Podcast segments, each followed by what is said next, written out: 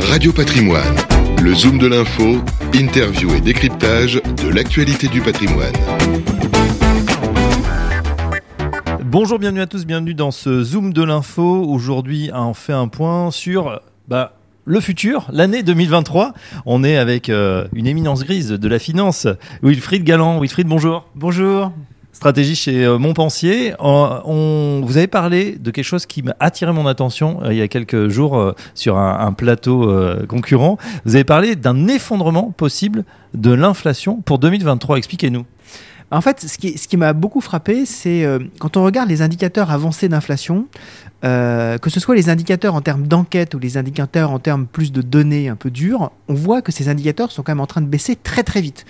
Euh, si on parle par exemple des enquêtes, soit à destination des entreprises, soit à destination des ménages, alors les entreprises, c'est par exemple l'enquête ISM ou les enquêtes euh, S&P Market, hein, vraiment à destination des, des directeurs d'achat, du moral des directeurs d'achat, on voit qu'aux États-Unis en particulier, en Europe également, mais aux États-Unis c'est particulièrement marquant, c'est en train de s'effondrer véritablement. Hein, les, indicateurs à l'intérieur de ces indicateurs globaux, les indicateurs d'inflation sont en train de s'effondrer. Même chose pour les enquêtes à destination des ménages. Quand on regarde par exemple les enquêtes de l'Université du Michigan, du Conference Board, c'est la même chose. On voit véritablement qu'on a euh, des attentes très très faibles en ce qui concerne la, en ce qui concerne la hausse des prix.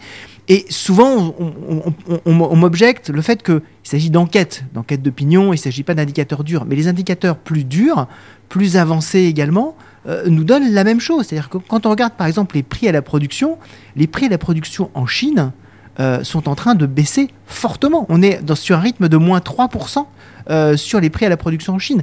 Euh, on, a, la même chose qui est en train de se manifester sur les prix à la production en Europe.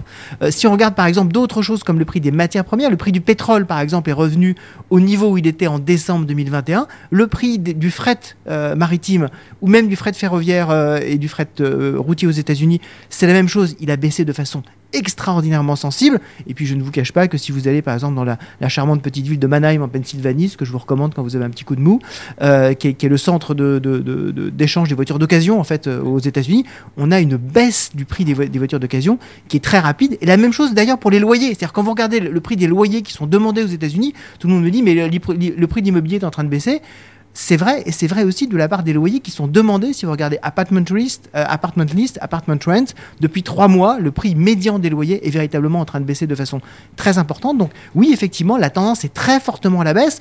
on dépend bien sûr toujours des prix de l'énergie. Si on a un choc énergétique, ce scénario euh, ne, se validera pas. Mais oui, je crois euh, fortement à une diminution très très nette, très très forte, et c'est pour ça que j'ai employé le terme d'effondrement des indices d'inflation euh, au minimum dans la deuxième partie de l'année 2023. Euh, et on a compris, pas basé sur les indicateurs retardés, mais plutôt sur les, enquêtes, euh, ce qu'on voit, ce qui, ce qui calcule actuellement les données. ça veut dire que, alors où tout le monde parle d'inflation, d'hyperinflation, qu'est-ce que ça pourrait signifier pour les marchés du coup? Bah, ce, que, ça peut signifier, c'est euh, forcément un, environnement monétaire probablement plus accommodant. C'est-à-dire que les, les, banques centrales sont aujourd'hui avec un jeu avec les marchés, hein, c'est-à-dire euh, avoir une rhétorique assez euh, agressive pour éviter qu'elle ne détende les conditions financières, en fait qu'elle ne fasse baisser trop les taux et donc qu'elle qu'elle contrarie d'une certaine manière leur, lutte contre l'inflation. Mais elles aussi regardent les indicateurs avancés. Hein. Des, banquiers centraux nous ont d'ailleurs euh, précisé lors des derniers séminaires de Banque centrale que un de leurs problèmes a été probablement de se focaliser trop sur les indicateurs retard et pas assez sur les indicateurs avancés. Donc elles regardent la même chose. On va voir des indicateurs qui vont, qui vont baisser et donc ça veut dire un environnement plus favorable, des taux qui vont, qui vont baisser et donc un soutien qui sera plus important vis-à-vis des marchés, un environnement de désinflation euh, relativement net. Et on sait que les environnements de désinflation sont positifs pour les marchés.